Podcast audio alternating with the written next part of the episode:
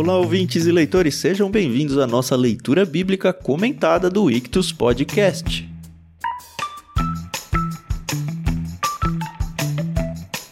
Eu sou o Thiago André Monteiro, arroba vulgutan, estou aqui com a Carol Simão e com o Thiago Moreira para a gente partir para o capítulo 2 do livro de Lucas. E eu quase falei do livro de Gênesis, mas eu vou me acostumar com isso. Bom dia, tudo bem? Oi, pessoal, tudo bem? Aqui é a Carol Simão e hoje a gente vai falar, né, desse texto tão especial que é a apresentação de Jesus, um pouquinho ali, talvez, do Natal. Calma, tá? A gente vai explicar. Vamos lá. Olá, ouvintes, leitores da Escritura, muito bom estar com vocês novamente. Estamos pegando aí o ritmo de Lucas, né? Segundo capítulo. E é um evangelho muito bonito, muito legal, muita coisa rica pra gente aprender aqui junto. Rolou uma discussão entre nós três um pouquinho antes da gente começar a gravação em relação à quantidade de quebras que a gente ia fazer, porque a gente estava acostumado lá com Gênesis, né? A gente fazia duas ou três quebras. Mas Lucas ele tem os capítulos mais longos e ele fica mudando de cenário muitas vezes, mudando de personagem e tal. E aí a gente decidiu fazer a quebra conforme a Bíblia de Estudo da NVT sugere mesmo. A gente vai ter seis blocos hoje nesse programa o que não quer dizer que o programa vai ficar maior ou menor, só quer dizer que a gente vai parar mais vezes e acho que vai ser até talvez mais didático para a gente conversar. E não deixa de ser um estilo de Gênesis, né? Dado que Gênesis é começos, né? Temos aqui o começo da vida de Jesus encarnado aqui.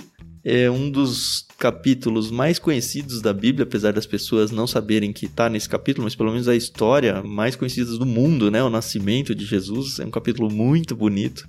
Tem dois personagens que talvez não sejam tão famosos, mas eu acho que deveriam, que a gente vai passar na segunda metade aí, que são maravilhosos. A gente vai conversar bastante sobre isso.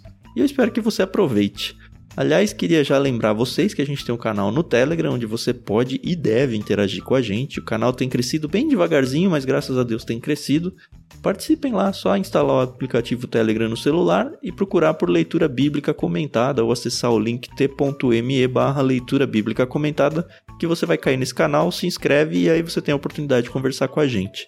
Também, como sempre, a gente queria dar a nossa gratidão pro pessoal da Mundo Cristão que emprestou a versão da NVT para a gente poder trabalhar e a Maria Lídia por ter emprestado para a gente a trilha sonora que a gente usa nesse programa.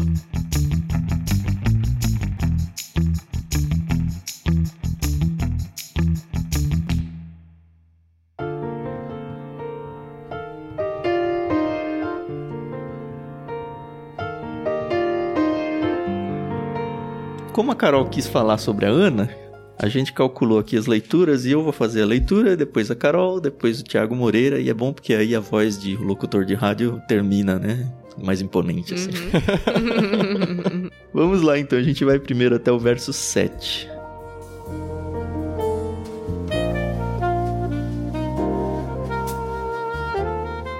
Naqueles dias, o imperador Augusto decretou um recenseamento em todo o Império Romano esse foi o primeiro recenseamento realizado quando Quirino era governador da Síria. Todos voltaram à cidade de origem para se registrar. Por ser descendente do rei Davi, José viajou da cidade de Nazaré da Galiléia para Belém, na Judéia, terra natal de Davi, levando consigo Maria, sua noiva, que estava grávida. E estando eles ali, chegou a hora de nascer o bebê.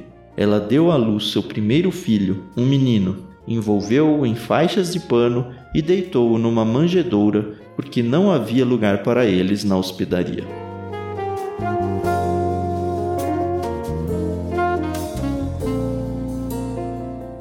Eu sempre lembro das pecinhas de igreja, assim, de teatro que as crianças faziam, inclusive eu já fiz algumas delas.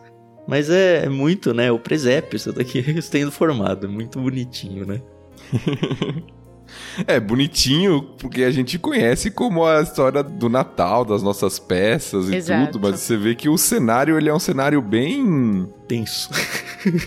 tenso, difícil, né? De pobreza. É. é. A gente pinta já como algo bonitinho nas nossas peças, que as crianças encenam em nossas igrejas, mas provavelmente era um cenário sujo, um cenário com um cheiro não muito agradável, é, eu fui com os meninos recentemente numa fazenda de ovelhas. é muito fedido. É, não tem, né? exatamente, exatamente. No capítulo 1, a gente viu muito a história focada ali em Isabel, Zacarias e depois em Maria, mas a gente não vê nada relacionado a José. E no capítulo 2 já pula para ele falando, né? Lucas narrando aqui que José pegou sua noiva. Então já tinha acontecido o casamento, né? Que a gente também não viu nada. É interessante você falar isso aí, porque aqui na NVT, no versículo 5, diz Maria sua noiva. Só que se você for para as Almeidas, por exemplo, ele diz sua esposa. E aí você fala, hum, que estranho. Casou já, não casou. Só que lá em Mateus, que aliás é outro evangelho que conta sobre o nascimento de Jesus, é interessante isso. Todo mundo acha que os evangelhos contam o nascimento de Jesus, todos os quatro. Não é verdade. É só Mateus e Lucas. Os outros já assumem Jesus como adulto já. Mas o outro texto bíblico que fala sobre o nascimento diz, verso 24, capítulo 1: Quando José acordou, fez o que o anjo do Senhor lhe havia ordenado e recebeu Maria como esposa. No entanto, não teve relações com ela até o menino nascer e ele lhe deu o nome de Jesus. Então é meio, sei lá, é esposa, é, é esposa, mas ele não consumou o casamento, né?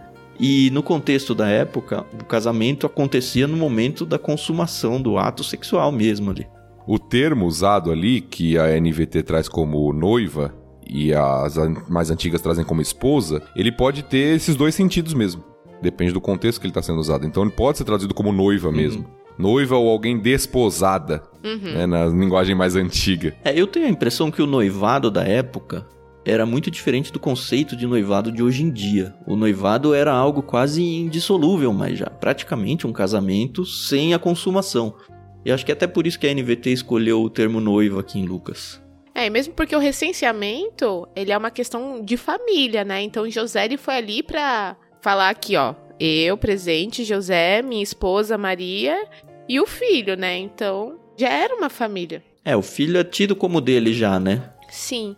Quando eu penso assim que já houve o casamento no sentido de que eles já estão convivendo, é exatamente por causa dessa questão, que eles já estão viajando. Eu entendo uhum. que não houve a consumação e tal, mas eu também já entendo que eles são marido e mulher, exatamente por causa do compromisso que eles sim, tinham. Acho que isso sim mesmo. Sim, uma família já, né? Exato. É, mas o que o Tan falou é importante, porque o conceito de noivado é uma questão cultural também. O conceito de noivado da nossa época é um compromisso maior do que o namoro, mas não é algo tão forte como na antiguidade. A antiguidade, uhum. primeiro, que não tinha namoro, né? Ah, o compromisso era o de noivado e era um compromisso que era praticamente mesmo indissolúvel, era quase mesmo um casamento já. Né? Era algo mais sério nesse sentido, né? Então, um compromisso assumido, um acordo, um trato, muitas vezes envolvendo questões familiares, né? Um trato uhum. entre famílias para um casamento. Uhum. É, hoje em dia nem o casamento no nosso contexto é, tão forte quanto o noivado da época.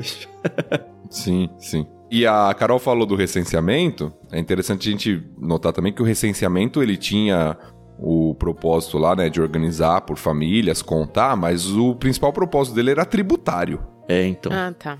Uhum. É arrecadação de impostos, né? Lembra que a gente falou lá no prefácio nós estamos num período em que Israel, a região da Palestina, está dominada por Roma. Então nós temos um imperador aqui, que é apresentado no começo do texto, que é Augusto, e Augusto é o título. Uhum. Se você uhum. já estudou um pouquinho sobre os imperadores romanos, né? Acho que significa exaltado, algo do tipo, né? Então é, é um título e o que muitos historiadores acreditam é que se tratava de Otávio. É Caio Otávio, sobrinho neto, filho adotivo e principal herdeiro do Júlio César. Esse é famosão, todo mundo já ouviu falar. Exatamente. Então ele teve o seu império ali entre 27 a.C. e até 14 depois de Cristo. Então provavelmente é esse Otávio aqui que é chamado de Augusto como título, que é o imperador da época e que chama esse censo, convoca esse censo para que os povos que estavam dominados por Roma dessem tributo, né, pagassem impostos aí para Roma, né? Olha só que legal isso daqui. É, a gente lê o texto e está focado na história de Jesus, né? Então a gente não se preocupa muito com o entorno aí da história. Mas a gente viu aqui Caio Otávio e tem uma Bíblia de estudo aqui, a MacArthur, ela dá uma contextualizada que eu gostei bastante, olha só. Antes e depois da morte de Júlio, o Júlio César que eu mencionei agora, em 44 a.C., o governo romano foi constantemente afligido por lutas pelo poder. Otávio, que é esse personagem aqui do nosso texto, ascendeu à supremacia inquestionável em 31 a.C. ao derrotar o último rival Antônio numa batalha militar em Ácio. Em 29 a.C., o Senado romano declarou Otávio, esse personagem, primeiro imperador de Roma. Dois anos depois, eles o honraram com o título de Augusto, o exaltado, que é o significado, um termo que indica veneração religiosa. O governo republicano em Roma foi com efeito abolido e Augusto recebeu poder militar supremo. Reinou até sua morte aos 76 anos de idade, 14 depois de Cristo. Sob seu governo, o Império Romano dominou a região do Mediterrâneo, dando início a um período de grande prosperidade e relativa paz, a famosa Pax Romana, que a gente já mencionou também no episódio anterior. E aí começa falando que ele convocou censos e tal. E é interessante pesquisar um pouquinho, porque o primeiro censo que parece ter acontecido ele foi com objetivos militares, para saber o tamanho do exército. E aí, meio que com o tempo, Roma começou a perceber que, pô, se eu estou fazendo a contagem aqui das pessoas, eu posso aproveitar isso para impostos também. E aí, com uhum. o tempo, a população começou a se irritar com esse negócio de censo. É legal, porque ela sabia que, putz, vão me achar aqui para roubar o meu dinheiro, né? Mais ou menos como acontece no Brasil, né?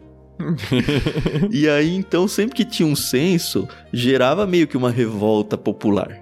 E é legal de ver, eu gosto muito de Lucas, porque ele tenta trazer esse contexto histórico e se a gente quiser realmente estudar isso, a gente consegue.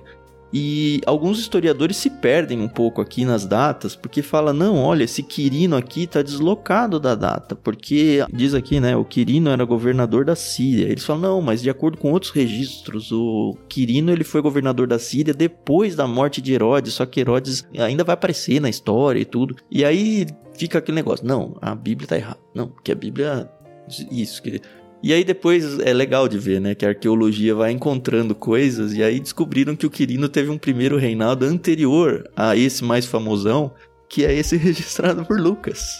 E aí a gente percebe que, ah, não, ele já foi duas vezes, vai, o governador aí da região da Síria. E isso ajuda a gente a datar também, como a maioria dos historiadores datam, acho que a gente já falou sobre isso, que o nascimento de Jesus, na verdade, a contagem foi feita de maneira equivocada. Jesus nasce entre 6 e 4 antes de é, Cristo. Isso é muito engraçado, eu demorei muito a descobrir no seminário, né? Porque todo mundo fala, bom, é. que a gente fala, que ano que a gente tá? 2022. Ah, 2022 o quê? Depois de Cristo. Ah, então Cristo nasceu no ano zero. Não, Sim. não nasceu.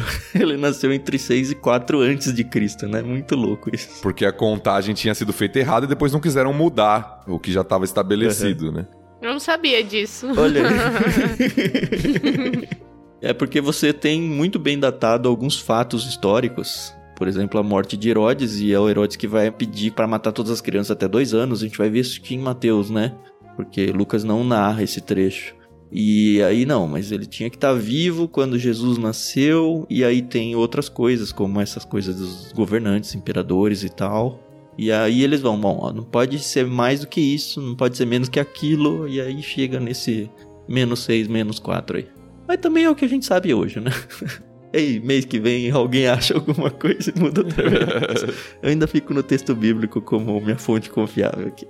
Sim, claro, sempre que a gente está falando é uma questão de datação, que o texto bíblico não se preocupa em datar nos nossos números, porque não tinha esse tipo de contagem na época, né? Uhum. É uma contagem posterior, que foi instituída posteriormente na história. Agora, pensa que para quem está vivendo a história ali, que são os primeiros leitores do Lucas, só o fato dele falar, olha, naqueles dias o imperador Augusto, todo mundo sabia quem era o imperador Augusto, é o cara que estava governando ali, assim, Lucas escreveu, sei lá, perto dos anos 60 e pouco, que é o que a gente falou, né?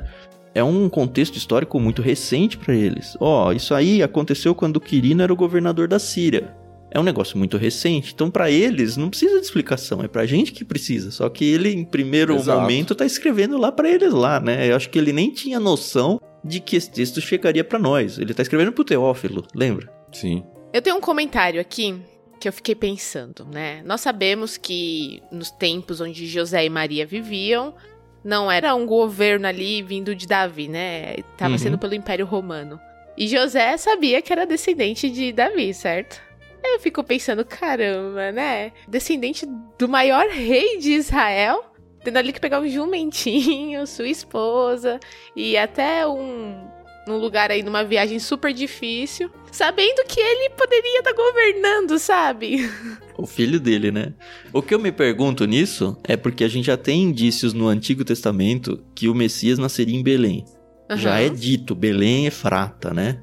Uhum. E a Maria tá mega super grávida. Os dois já sabem que o filho que está sendo gerado lá é Jesus, o filho de Deus, né? Porque o anjo já explicou para eles. Então eu acho que eles dois já meio que sabiam, beleza, a gente vai para lá e eu, eu acho, né, a profecia vai ser cumprida, porque já tem a profecia, a gente tá indo para lá e ela tá nos últimos dias de gestação aqui. Aliás, uma viagem bem longa para fazer com uma grávida, hein?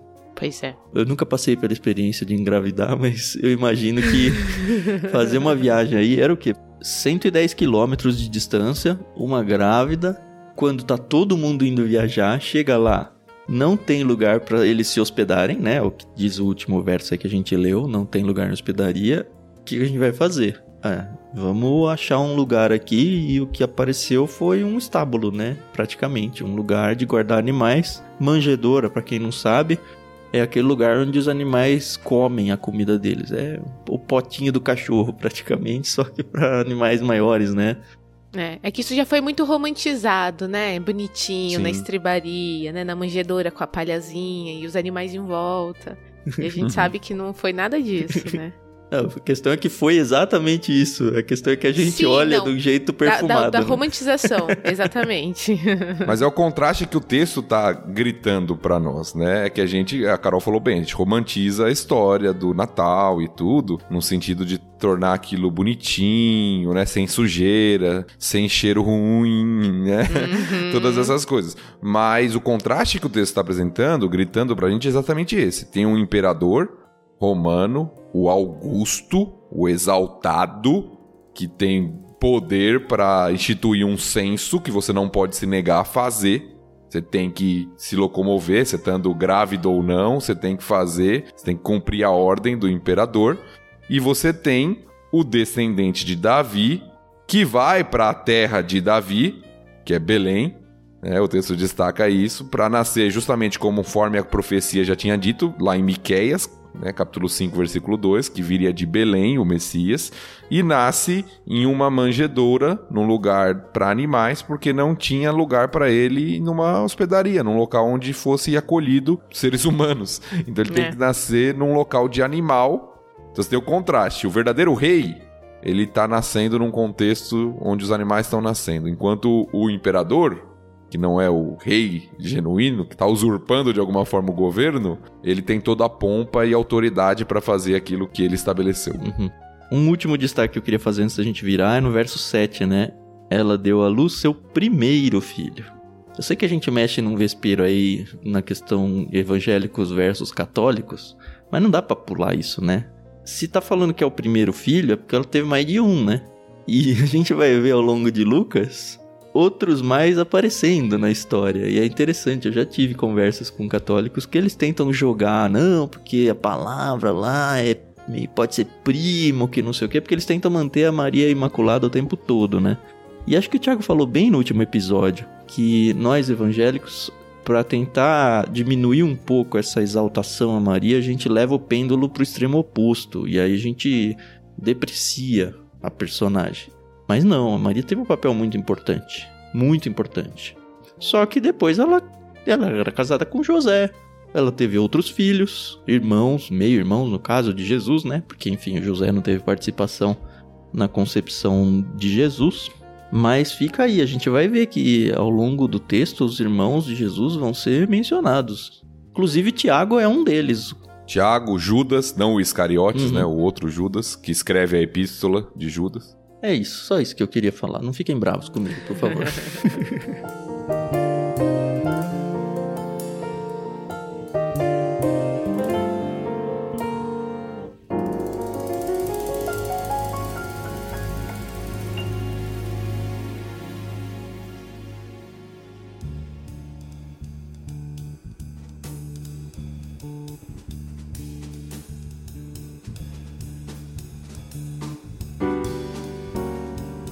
Podemos seguir? Acho que já podemos, sim. Então agora é do versículo 8 até o 20, certo? Isso.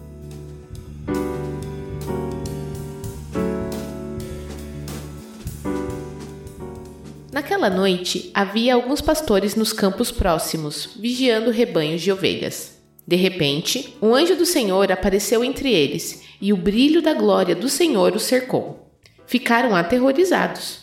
Mas o anjo lhes disse: Não tenham medo, Trago boas notícias que darão grande alegria a todo o povo. Hoje em Belém, a cidade de Davi, nasceu o Salvador, que é Cristo Senhor.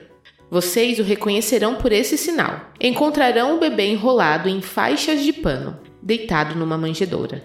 De repente, juntou-se ao anjo uma grande multidão do exército celestial, louvando a Deus e dizendo: Glória a Deus nos mais altos céus e paz na terra àqueles de que Deus se agrada. Quando os anjos voltaram para o céu, os pastores disseram uns aos outros: Vamos a Belém para ver esse acontecimento que o Senhor nos anunciou. Indo depressa ao povoado, encontraram Maria e José, e lá estava o bebê, deitado na manjedoura. Depois de o verem, os pastores contaram a todos o que o anjo tinha dito a respeito da criança. E todos que ouviam a história dos pastores ficavam admirados. Maria, porém, guardava todas essas coisas no coração e refletia sobre elas. Os pastores voltaram, glorificando e louvando a Deus por tudo que tinham visto e ouvido. Tudo aconteceu como o anjo lhes havia anunciado.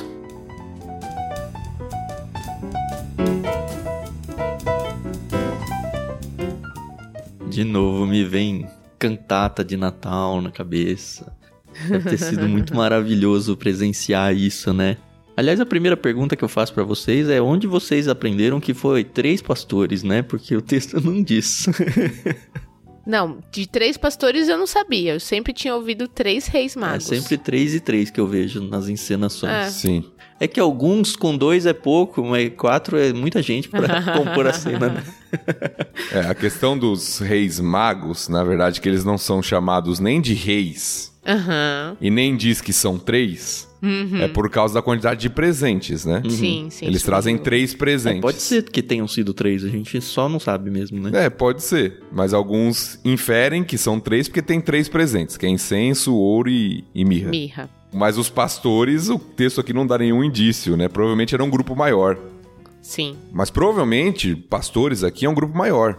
É Uhum. um grupo de pastores que estavam no campo cuidando das ovelhas. Geralmente eles não faziam isso sozinhos, até pelos perigos aí de assalto e uma série de coisas. Sim. Então, provavelmente um grupo maior para quem os anjos aparecem aqui, né?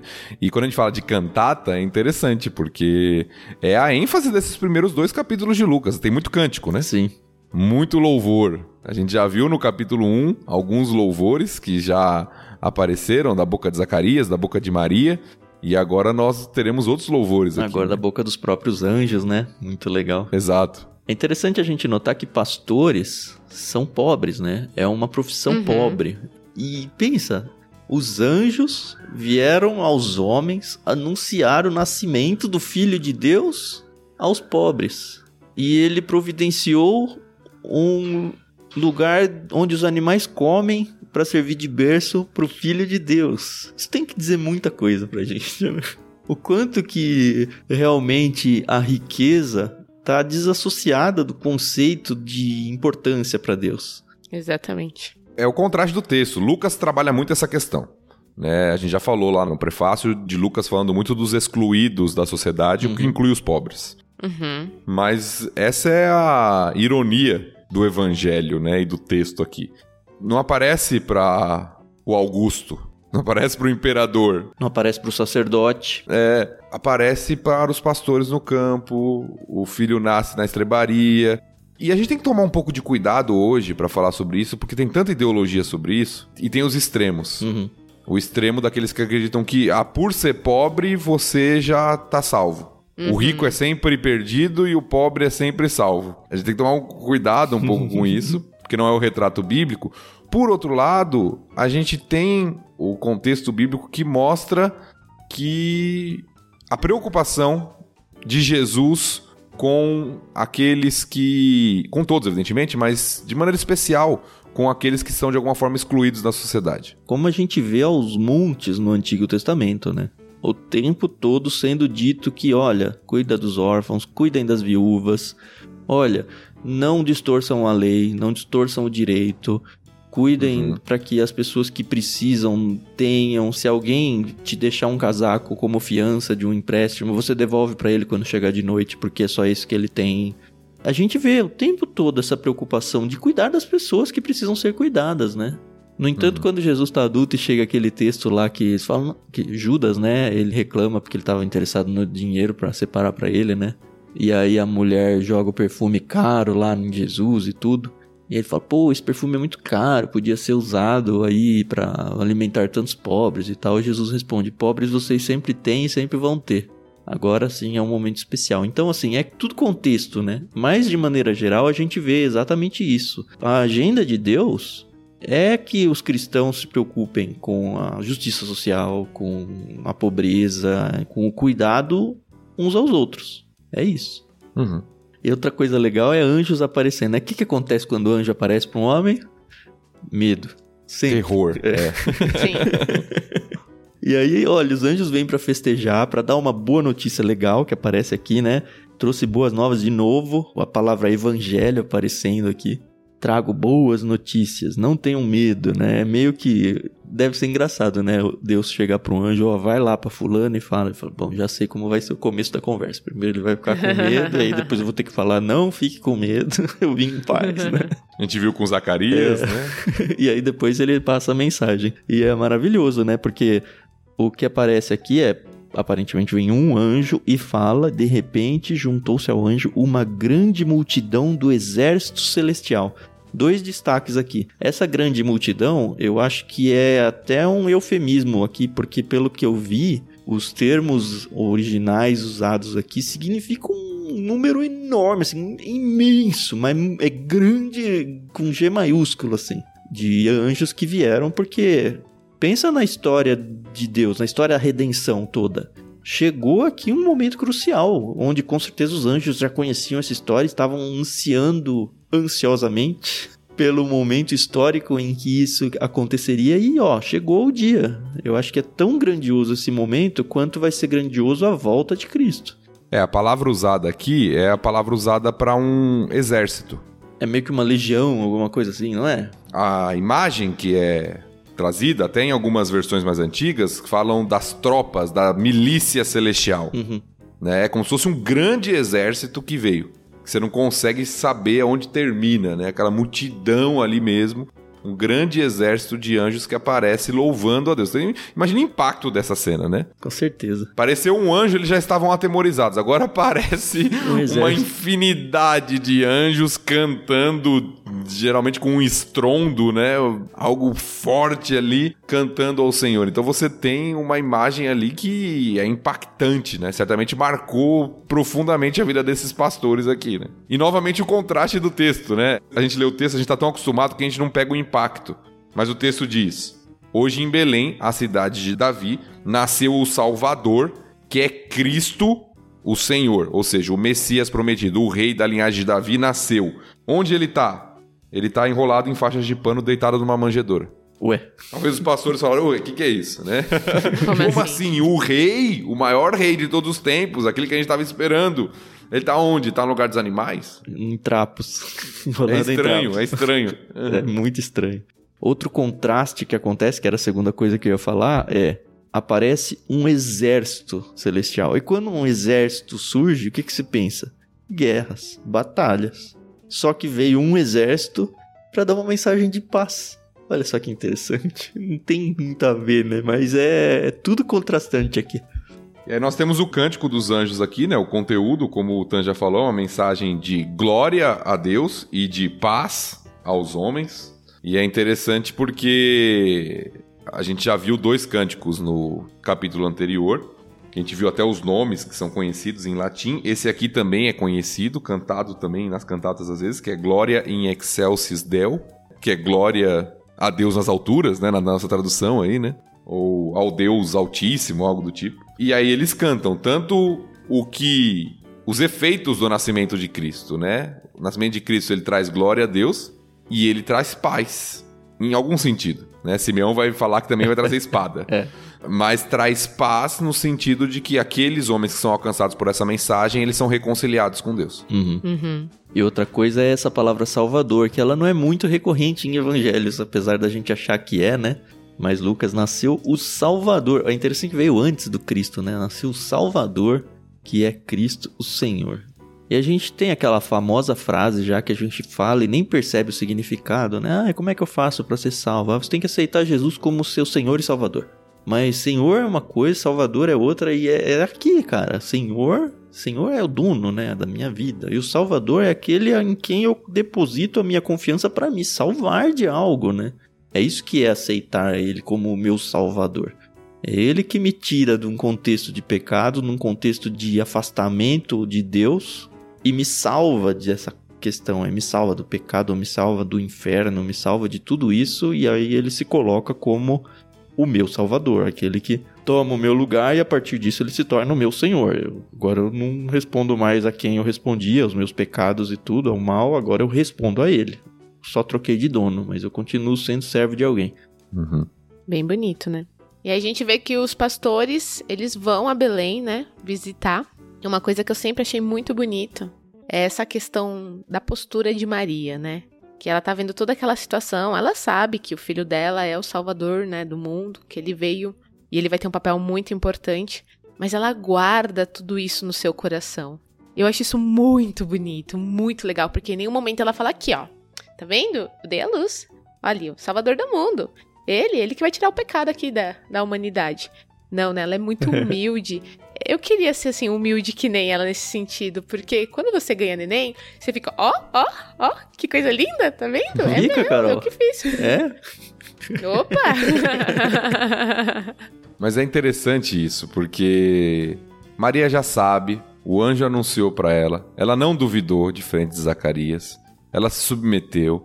Mas uma coisa é você saber, outra coisa é quando você tá vivenciando e vendo aquilo, né? Exato. Tá acontecendo, né? Você sabe, mas você tá vendo o negócio concretizar, né?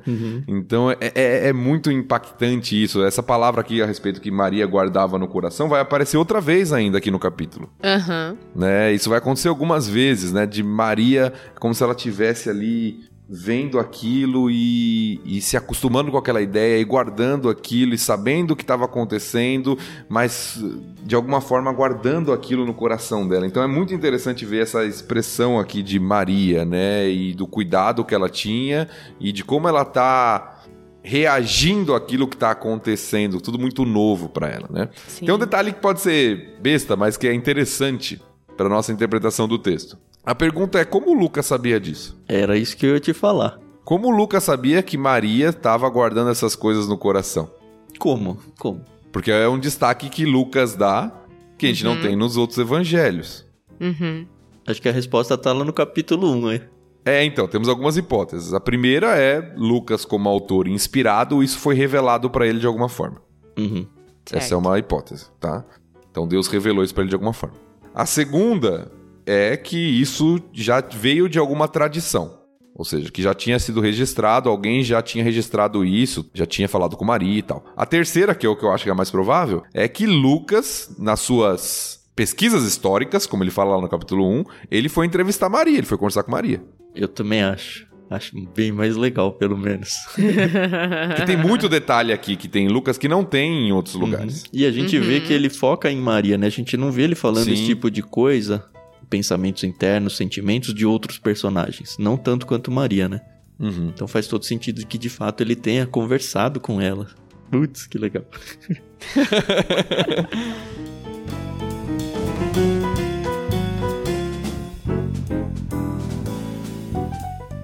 Voltando para os pastores, um negócio que eu peguei só agora, no verso 16, diz lá: indo depressa ao povoado. Cara, pensa, pastores com seu rebanho, será que eles largaram todo o rebanho para trás e foram?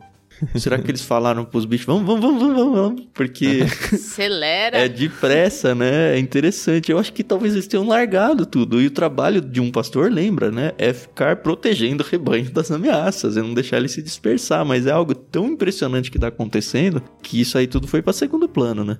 E aí o texto mostra que os pastores têm a mesma reação dos anjos no final. Apesar da gente não ter o cântico dos pastores descrito, nós temos o relato de que no versículo 20, né, os pastores voltaram glorificando e louvando a Deus por tudo que tinham visto e ouvido. Uhum. Então, mais uma vez, louvor. Né? O livro de Lucas, aqui, os primeiros capítulos, é louvor o tempo inteiro. A gente tinha saído de Salmo, né? É, então, louvando, louvando, por quê? Porque chegou a boa notícia. O evangelho nasceu o Senhor, o Salvador, então tá todo mundo louvando, que é a reação adequada né, ao momento.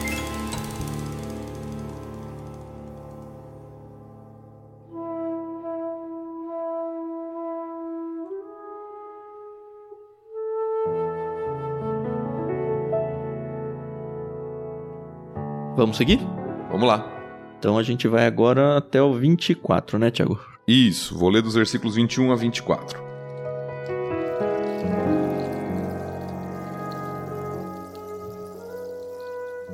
Oito dias depois, quando o bebê foi circuncidado, chamaram-no Jesus, o nome que o anjo lhe tinha dado antes mesmo de ele ser concebido. Então chegou o tempo da oferta de purificação, como era a exigência da lei de Moisés. Seus pais o levaram a Jerusalém para apresentá-lo ao Senhor, pois a lei do Senhor dizia: Se o primeiro filho for menino, será consagrado ao Senhor. Assim, ofereceram o sacrifício exigido pela lei do Senhor: duas rolinhas ou dois pombinhos.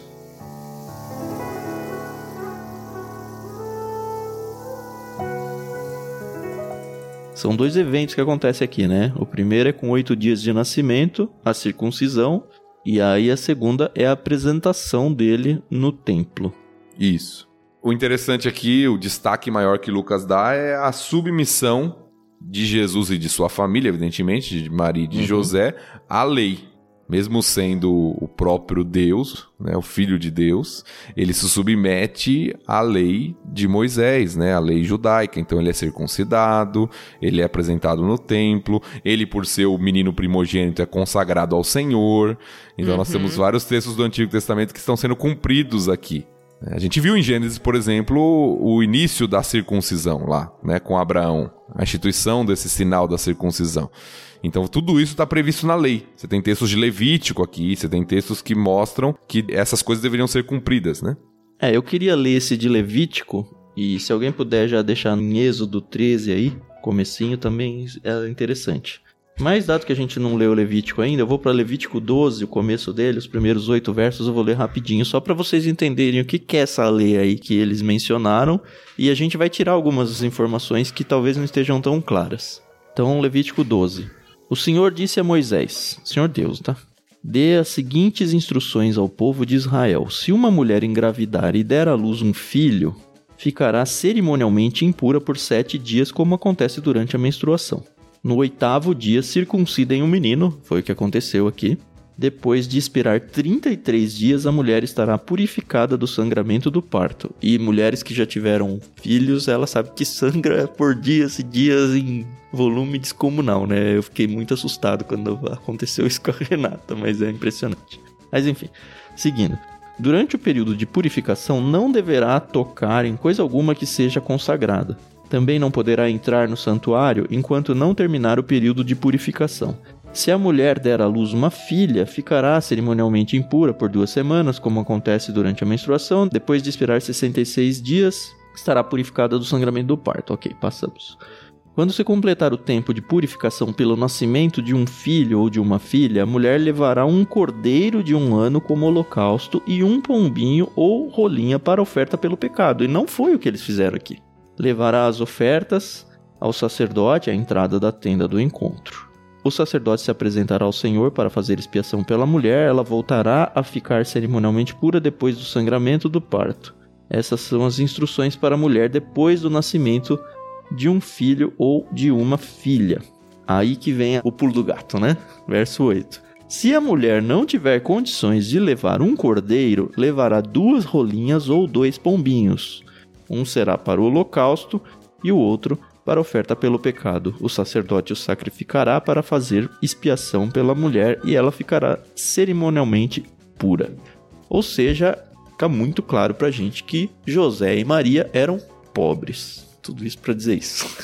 é, eles tiveram que dar a oferta dos pobres, né? Que é o passarinho, né? A rolinha ou o pombinho, porque eles não tinham dinheiro para dar o cordeiro, né? O, o, animal maior, né? E não tinha mesmo, né? Porque o filho deles, caramba, era o filho de Deus, né? Se tivesse qualquer chance de trazer um cordeiro, era aí que eu ia gastar o meu dinheiro, né? Mas pelo jeito não tem. O outro texto que nos narra o contexto aqui do que está acontecendo, está em Êxodo 13. Eu vou resumir o texto, vou ler só o versículo 1 e 2 e o 15, que tem uma informação importante. Diz assim: O Senhor disse a Moisés: Consagre a mim todos os primeiros filhos homens dos israelitas. O primeiro filho de cada família e a primeira cria dos animais me pertencem. E aí o versículo 15 diz assim: o faraó se recusou teimosamente a nos deixar sair. Por isso o Senhor matou todos os primeiros filhos homens da terra do Egito, e também os machos das primeiras crias dos animais. É por isso que hoje sacrificamos todos os machos das primeiras crias ao Senhor, mas sempre resgatamos os primeiros filhos homens. Então o, o costume de Israel era o primeiro filho, o primogênito, o homem, ele era consagrado ao Senhor. Só que em vez de ser morto, como o animal era morto, ele era resgatado. Hum. Em troca, se colocava um animal para morrer no seu lugar. Olha como parece com a coisa de Cristo isso, né? então nós vemos nesse texto de Lucas o cuidado dos pais de Jesus, mesmo em meio à pobreza, dos pais humanos aqui, né, de Maria e de José, de cumprir tudo aquilo que a lei tinha estipulado. Eles eram pessoas piedosas, eram pessoas que queriam fazer o que era correto, que estava estabelecido na lei. Então fizeram tudo isso submetendo aqui Jesus às exigências da lei. Né? E nós vamos ver que Jesus é aquele que cumpriu perfeitamente a lei. Uhum. Uhum.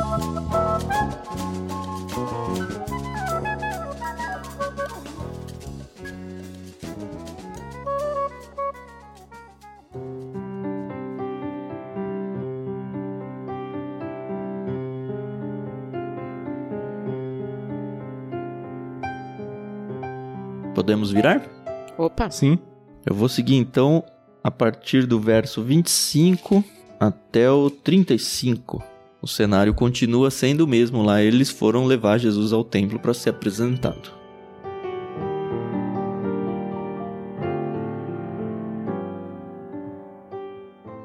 Naquela época, vivia em Jerusalém um homem chamado Simeão ele era justo e devoto e esperava ansiosamente pela restauração de Israel. O Espírito Santo estava sobre ele e lhe havia revelado que ele não morreria enquanto não visse o Cristo enviado pelo Senhor. Nesse dia, o Espírito o conduziu ao templo. Assim, quando Maria e José chegaram para apresentar o menino Jesus ao Senhor, como a lei exigia, Simeão tomou a criança nos braços e louvou a Deus, dizendo: Soberano Deus, agora podes levar em paz o teu servo como prometeste. Vi a tua salvação, que preparaste para todos os povos. Ele é uma luz de revelação às nações e é a glória do teu povo, Israel. Os pais de Jesus ficaram admirados com o que se dizia a respeito dele. Então Simeão os abençoou e disse a Maria, a mãe do bebê. Este menino está destinado a provocar a queda de muitos em Israel, mas também a ascensão de tantos outros. Foi enviado como sinal de Deus, mas muitos resistirão a ele. Como resultado, serão revelados os pensamentos mais profundos de muitos corações, e você sentirá como se uma espada lhe atravessasse a alma.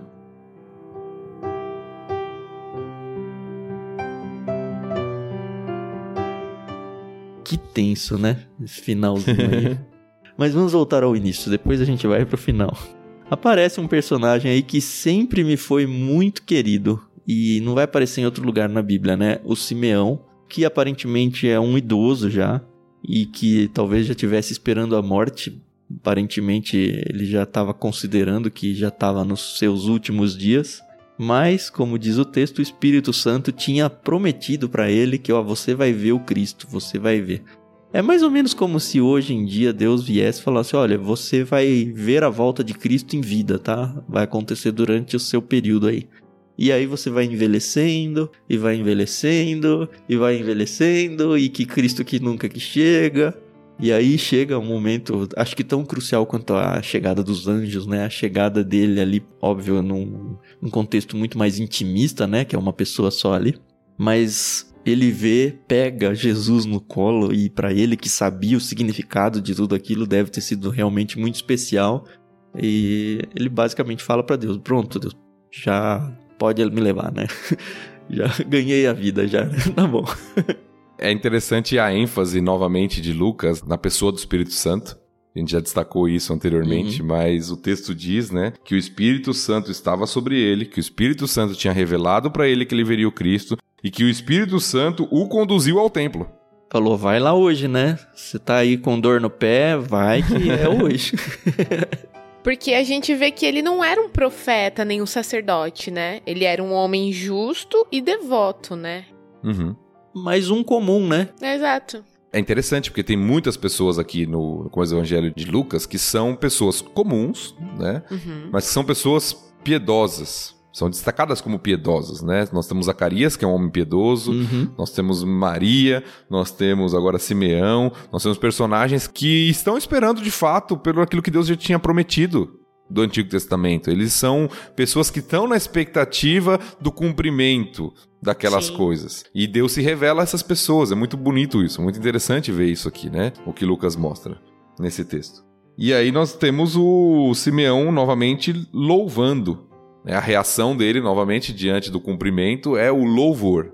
Temos mais um, um hino aqui, que esse aqui é conhecido como Nunc Dimitz, que literalmente é agora despede que são as primeiras palavras, ou seja, Senhor, pode me levar embora, pode me despedir, ou seja, pode me levar para a glória. A promessa tá paga, né?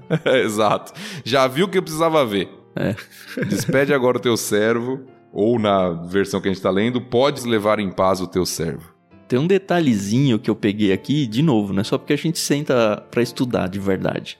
No verso 10, que a gente já leu aí, quando os anjos aparecem para os pastores, eles dizem lá: Trago boas notícias que darão grande alegria a todo o povo. Esse o povo é singular aqui. Uhum. E aqui no texto em Simeão, no verso 30, vi a tua salvação que preparaste para todos os povos. E aí, pesquisando sobre isso, eu vi que normalmente quando se diz todo o povo, você está dizendo o povo de Israel, o povo de Deus. Então, olha, a boa notícia é para Israel, é o que os anjos disseram.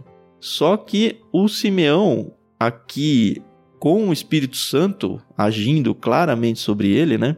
Ele expande isso pela primeira vez. Ele fala: olha, é para todos os povos. Ele é uma luz de revelação às nações. E é a glória do teu povo, ao singular de novo, Israel. Então, uhum. assim, ele é israelita, ele veio para os judeus, e a gente vai ver isso a gente vai ver que os judeus vão negá-lo, e aí por causa disso, e ele vai dar pelo menos alguns indícios de que vai extrapolar a coisa, ela vai transbordar do povo de Israel, ela vai atingir outras nações, ela vai atingir todos os povos. Uhum. E assim, um singular e um plural, né? Que também já era cumprimento das profecias relacionadas ao Messias. Sim. Apesar do povo de Israel ser um povo muito exclusivista, e a gente vê isso acontecendo principalmente ali no primeiro século, no contexto de Jesus, ali os grupos judaicos bem exclusivistas que não se relacionavam com gentios, com os samaritanos, tem todas essas rixas aí que a gente vai ver, vai conversar um pouco sobre isso mais para frente quando chegarem alguns textos, mas a profecia, as profecias do Antigo Testamento já falavam de Jesus, do Messias, né, melhor dizendo, como aquele que traria a salvação às nações. Na verdade, desde a promessa que a gente viu lá em Gênesis, né? Para uhum. Abraão, que todas as nações da terra seriam abençoadas por meio de Abraão. Eu sempre fico muito espantado, porque, como a gente está vendo aqui, Deus e Jesus, aqui no caso, eles estão se revelando para os humildes, para os simples.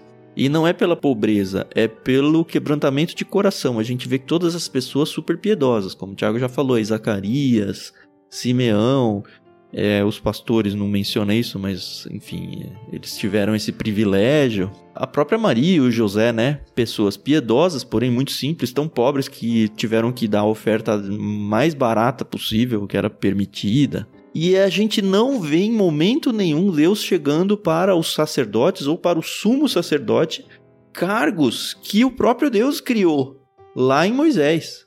Só que a impressão que dá é que a coisa se corrompeu de tal forma que o título já não significa mais grande coisa. Se bem que Jesus vai se colocar diante deles, a gente vai ver mais à frente Paulo se submetendo ao sumo sacerdote e tudo mais. Ainda existe uma liturgia ao cargo. Mas a gente não vê Deus preocupado em lidar com os líderes do povo, que ele mesmo instituiu. Ele fala: não, olha, eu vou por outro caminho aqui, um caminho totalmente inesperado. E prosperou, né? O cristianismo tá aí até hoje, né? É, os seus discípulos eram pescadores, né? No geral, eram pessoas uhum, comuns. Simples. Pessoas né? comuns. Uhum.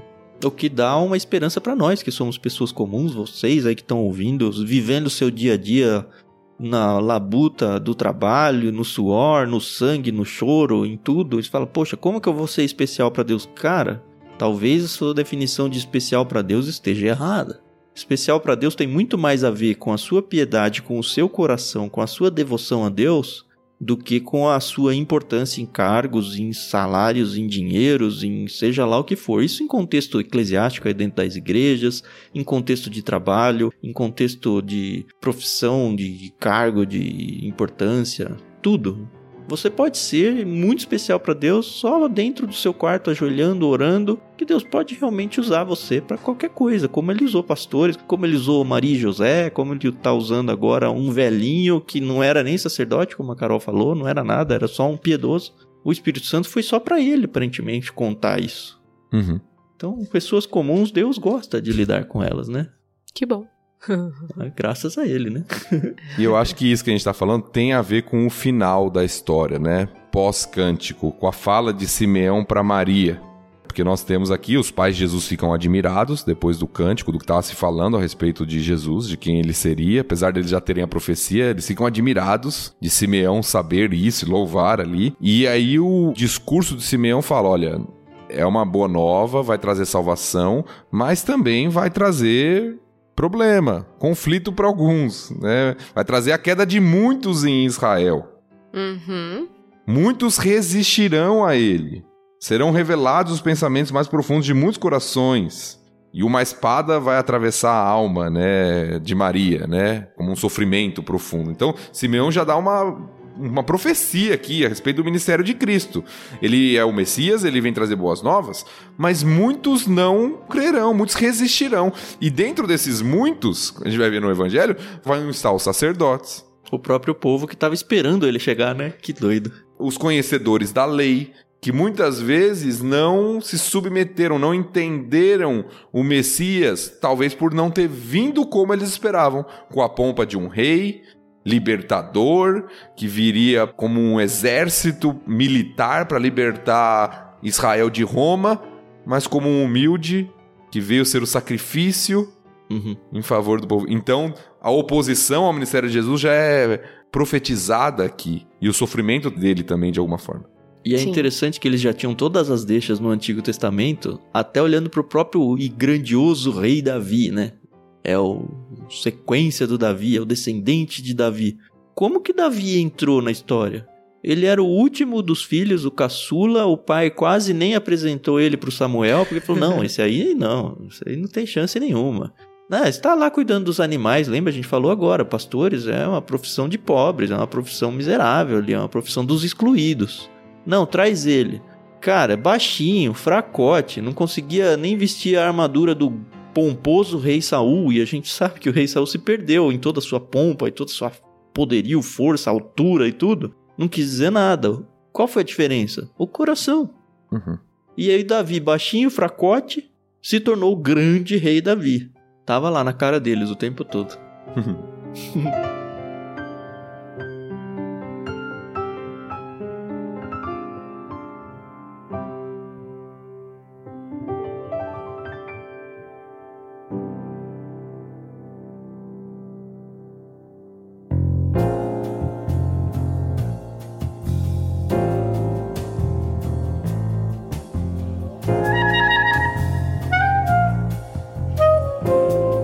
Podemos seguir?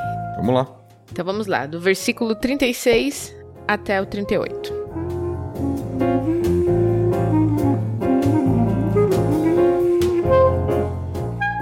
A profetisa Ana, filha de Fanuel, da tribo de Azer, também estava no templo. Era muito idosa e havia perdido o marido depois de sete anos de casados. e vivido como viúva até os 84 anos. Nunca deixava o templo, adorando a Deus dia e noite, em jejum e oração. Chegou ali naquele momento e começou a louvar a Deus. Falava a respeito da criança a todos que esperavam a redenção de Jerusalém.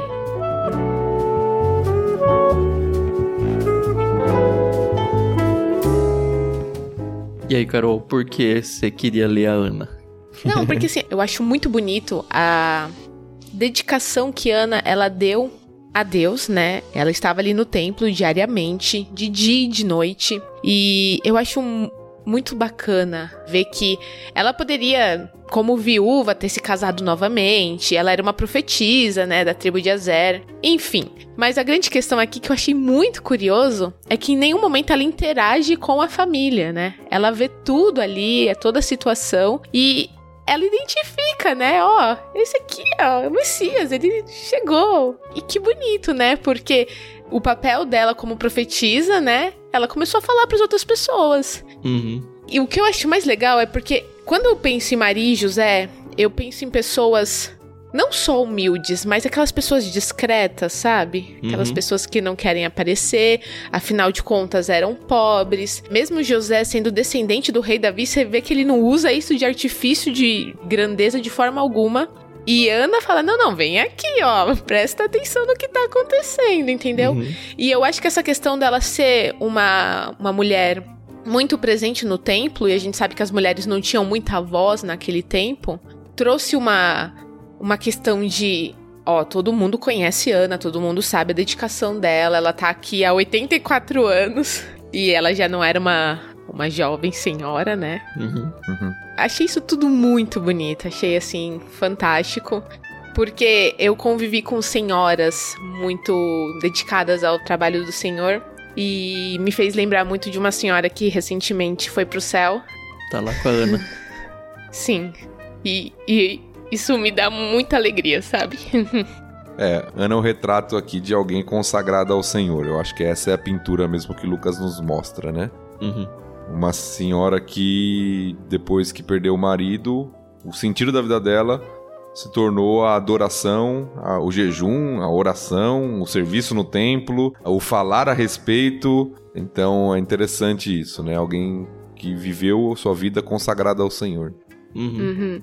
E mais um personagem aqui, humilde, pobre, viúva, excluído, né? Sim. Mais um personagem excluído. As viúvas, elas dependiam das ofertas entregues ao templo, era o próprio pessoal do contexto do templo que sustentava eles. Os órfãos e as viúvas, né? Fazia parte do contexto. E mais um grande destaque de alguém excluído da sociedade, mas que tá com seu coração no lugar certo, né? Sem dúvida. Muito bonito mesmo. A gente conhece várias pessoas assim, Carol. Ah, em todos sim. os nossos contextos. Quem tem vida dentro da igreja conhece várias. Não tenho dúvida disso. Amém. Eu espero que um dia eu seja uma dessas. Viúva, é isso? é soltando, né? Pra aliviar a tensão. Ela aqui. não negou, hein? Não, Falar não. pro Fernando isso aí. não, eu não espero que eu não fique viúva. Eu espero que Cristo venha antes. É, levar a gente junto, né? Isso Vai aí. ser bom.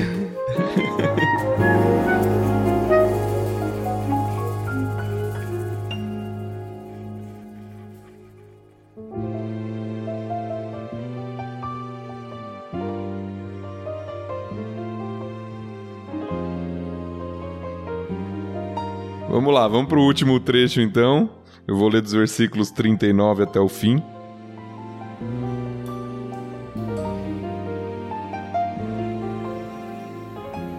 Após cumprirem todas as exigências da lei do Senhor, os pais de Jesus voltaram para casa em Nazaré, na Galiléia. Ali o menino foi crescendo, saudável e forte. Era cheio de sabedoria e o favor de Deus estava sobre ele. Todos os anos, os pais de Jesus iam a Jerusalém para a festa da Páscoa. Quando Jesus completou 12 anos, foram à festa como de costume.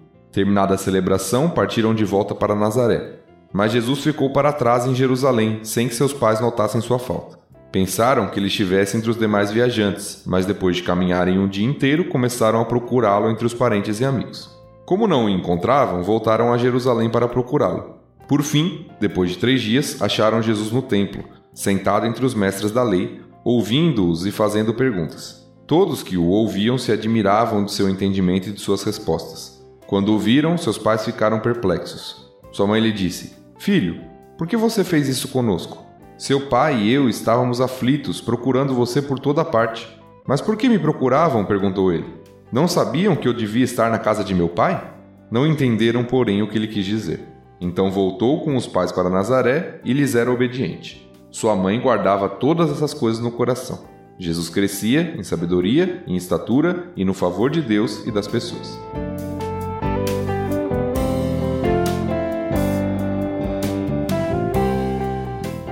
São duas cenas aqui, né?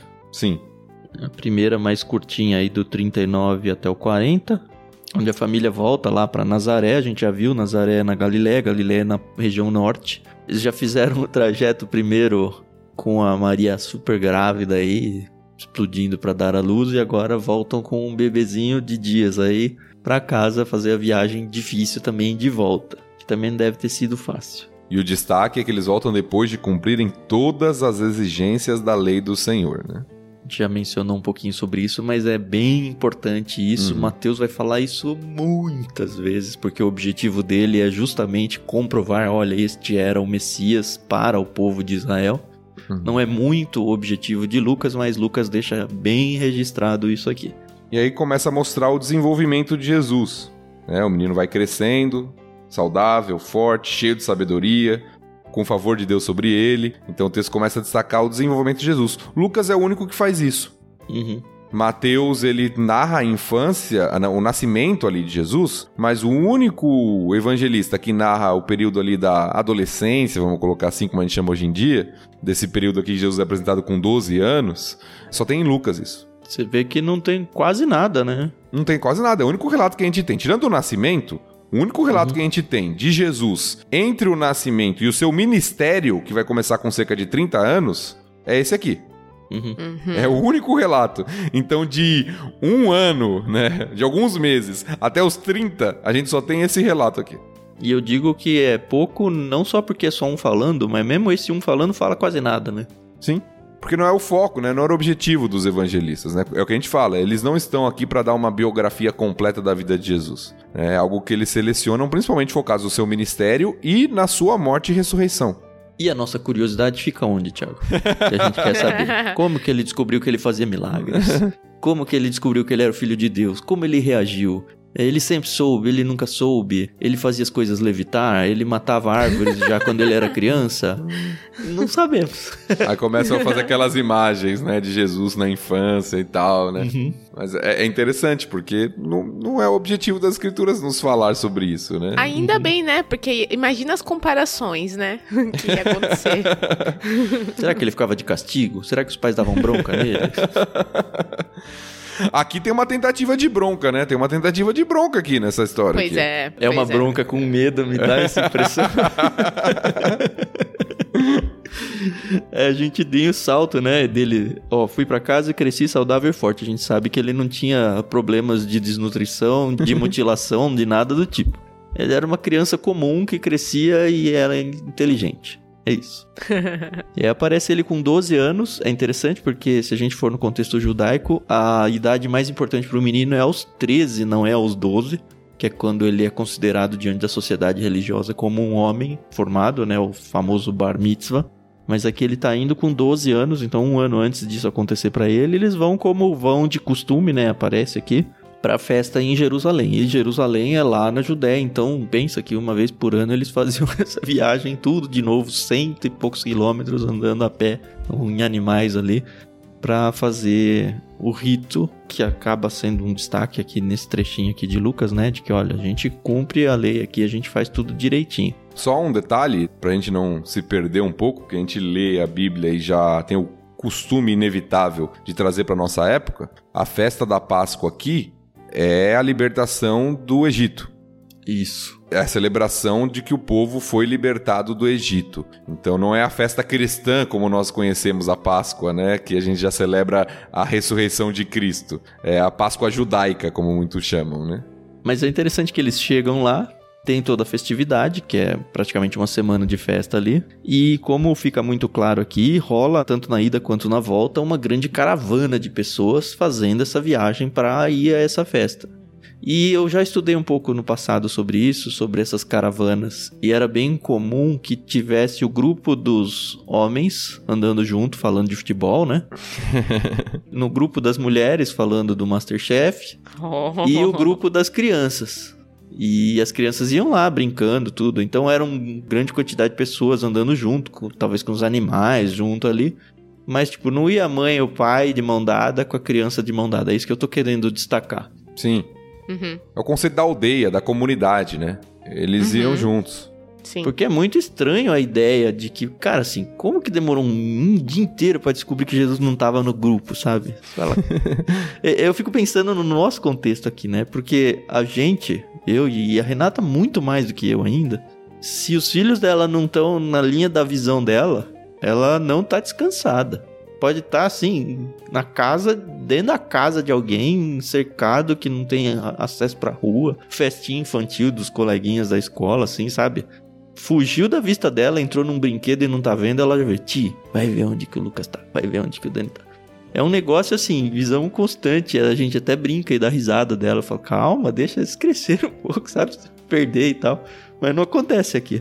Eu não o que ajudo. dá mais aflição ainda pra gente. que Como assim que a Maria não tava segurando a mão de Jesus? Como que ela tem coragem, sabendo quem ele é, de perder o filho dela? Vai estragar a história da humanidade. Mas eu acho que era exatamente porque ela sabia quem ele era, né? É, E, e sei lá, eu fico também pensando que possivelmente aqui eles já tinham outros filhos. Então ela tinha que Uhum. olhar as crianças menores. Ah, mas entendeu? tem um que é o filho de Deus e os Hum. outros não são, Carol. Pra mim aqui é muito cultural. Muito cultural. É, com certeza. A comunidade Com tomava certeza. conta. Não é hoje que a Sim. gente é a família individual. Quem tomava conta era a comunidade. Então não tá aqui, Uhum. mas alguém tá vendo, entendeu?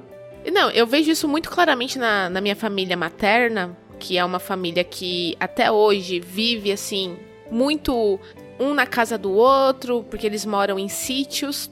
E os sítios são, assim, relativamente próximos um dos outros no, no interior do Rio Grande do Norte. E assim, onde tá Fulano? Ah, Fulano tá na casa do, do padrinho, da madrinha, de não sei quem. Mas quantos anos tem Fulano? Ah, tem três, quatro. hum, Tá ali vivendo, entendeu? E Uhum. tá tudo bem. Ninguém se assim. Notícia se ruim chega preocupa. logo, Carol. Exato. E eu acho que também tem essa questão da gente viver numa cidade metropolitana, mais violenta. Perigosa, Então, sim. A- A exatamente. minha infância foi no interior de São Paulo, nem tão interior, assim, Jundiaí, pertinho de São Paulo, mas o que? Década de 80. Eu tenho muito claramente na minha mente que eu tinha que chegar em casa pra janta, porque senão minha mãe ia dar bronca porque eu atrasei pra janta. Não é porque ela tava Só. preocupada comigo. Só isso. Então eu saía pra brincar na rua, não tinha celular, não tinha como avisar que eu tava indo pra lado A ou lado B, pra casa do um, pra casa do outro. Eu tava lá brincando lá Só fora. E aí, ó, minha mãe só ia se preocupar, na verdade quem ia se preocupar era eu, né? Como eu já falei. Se tivesse escuro e eu não tivesse chegado em casa, por causa da janta. Aí a preocupação não era ela. Ih, cadê? Será que aconteceu alguma coisa? E aconteceu algumas vezes, só que sempre chegou alguém correndo pra avisar. Ai, aconteceu isso com o Thiago. E aí socorre, né? Fazer o quê? Mas é, acho que é isso que o Thiago falou, é cultural mesmo. Então não recriminem o José e a Maria aí, porque deixaram Não. Jesus. É. Três dias. Eles falam, caramba, eles ficaram procurando por três dias. Não, eles foram um dia de caminhada até perceber, "Ah, cadê Jesus? Aí, mas se foi, demorou um dia pra ir, demora um dia pra voltar, né? Aí já foi o segundo dia, e aí no terceiro dia eles encontraram Jesus. E é muito legal, né? O primeiro destaque que eu faço é essa bronca da Maria aí. Ela menciona José como o pai dele. E de fato, Uhum. socialmente era, né? Sim. Uhum. Mas Jesus fala: Não, eu tava na casa do meu pai. Como que vocês não sabiam disso? E aí, pra mim, já dá meio que uma alfinetadinha ali. Falando: Então, o meu pé aí é outro aí. Eu não sei se eu tô lendo com olhos ocidentais aqui, mas o que eu enxergo. Jesus submisso aos pais ainda, Uhum. mas já tentando até ensinar os dois de que, olha, vocês meio que já estão terminando de cumprir o papel de vocês aí como meus pais, porque eu já tô em outra batalha aqui, eu tô me preparando para outras coisas. Como que vocês não sabiam disso? Vocês já têm essa informação desde antes de eu nascer, né? Eu não sei, mas pode ser só eu ocidentalmente pensando. Não, não, eu acho que tem um paralelo entre os pais e Jesus na casa do seu pai. Né, seu verdadeiro pai, né? Eu acho que tem esse paralelo assim, para mim isso é muito claro no texto. Agora o que é interessante é quando eles voltam, nós estamos falando de um menino de 12 anos. Sim. Esse menino, ele não tá brincando com outras crianças, ele não tá passeando por Jerusalém, ele tá no templo conversando com os doutores da lei e os doutores estão admirados do seu entendimento das suas respostas. Porque geralmente, como os doutores, os mestres ensinavam por meio de perguntas, você vê isso muito claro até por Jesus. Uhum. Né? E eles perguntavam para Jesus, Jesus respondia. E as pessoas ficavam, "Oh, como ele sabe disso, né? Nossa, que menino inteligente. Então você tem aqui Jesus, a sabedoria de Jesus, o conhecimento que ele já tinha, a ponto de espantar os doutores da lei, Com 12 anos. que eram pessoas versadas nas escrituras, com 12 Criança anos. ainda, ele vai se tornar adulto, religiosamente falando, aos 13. Exatamente. Ponto de espantar os doutores da lei. né? Então esse é o contexto, né? Antes dos pais o encontrarem. Chegam lá, ele tá lá, espantando os doutores da lei. É interessante que a gente fica na dúvida aqui, pô, mas que será que foi isso que Jesus quis dizer ou dar essa resposta pros pais, né? Mas nem os pais entenderam, né? Uhum. Diz o 50, não entenderam, porém, o que ele quis dizer. E é interessante, porque deve ter sido muito estranho ser pai de Jesus, mãe de Jesus. Porque como é que você educa Deus? Uhum. Eles sabiam que ele era Deus. Como é que você ensina? Como é que você dá uma bronca? Você dá uma bronca pedindo desculpa ao mesmo tempo? Porque eu tô tentando te disciplinar. Como que você faz isso? Mas você não fez nada errado, viu, filho? Porque é um negócio meio, meio esquisito. E aí, de novo, o indício de que Lucas de fato falou com a fonte aqui, no caso Maria, né? E eles não entenderam. Como é que Jesus sabia que eles não entenderam? Alguém falou pra eles que eles não entenderam. E a Maria segue guardando todas as coisas no coração, né? Acho que era só o que ela conseguia fazer mesmo. Exatamente. E o texto destaca, mesmo sendo Deus, a submissão de Jesus e o respeito pelos seus pais, né? Uhum. Sim, sim. E o texto destaca que voltou com os pais para Nazaré e lhes era obediente. É, ele aceitava a autoridade humana, né, deles. Mas até quando? Não sei. Não, mas é é interessante pensar nisso, porque nós temos dificuldade com submissão e obediência. Uhum. Nós não gostamos disso, nós gostamos de comando e de autoridade, não de submissão e obediência. E nós até quando crianças também, né? Sim, sim. Como crianças e como adultos. e nós temos aqui o próprio Deus, o Criador de todas as coisas, né? se submetendo. Se submetendo à lei que ele mesmo criou, se submetendo aos pais humanos dele que ele criou. que Né? doido. É, ele é o Criador de todas as coisas, mas ele se submete, né? Isso faz parte da entrega, da humilhação de Jesus para nos salvar, Na encarnação, né? né? Do seu esvaziar, né? E aí ele volta pra Nazaré com os pais. Como a gente já mencionou, eles eram obedientes. A Maria guardava as coisas no coração. E mais uma vez, Jesus crescia em sabedoria, em estatura e no favor de Deus e das pessoas. Não só de Deus, das pessoas também. Ele já está se preparando para o seu ministério. A partir do próximo capítulo, a gente já vai ter aqui Jesus adulto. Vai Uhum. fazer um salto temporal aí para casa dos 30 anos dele.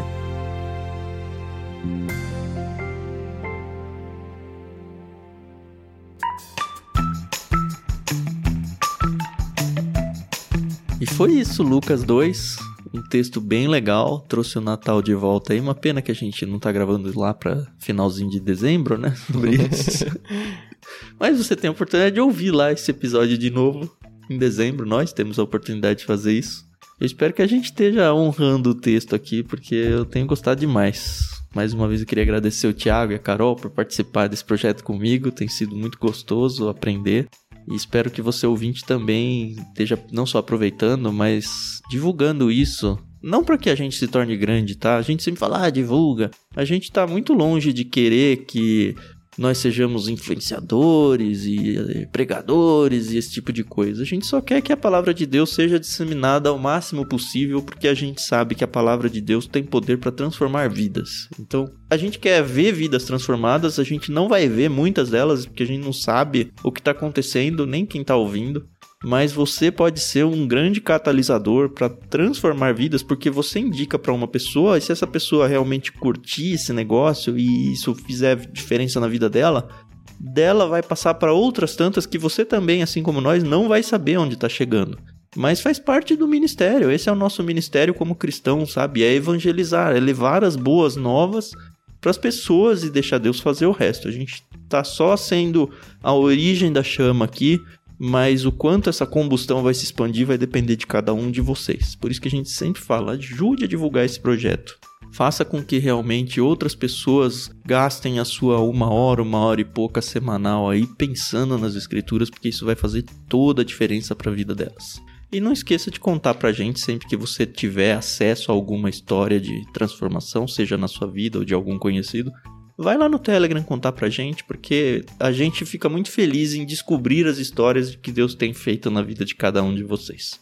É isso, muito obrigado mais uma vez e semana que vem estaremos de volta se assim Deus permitir.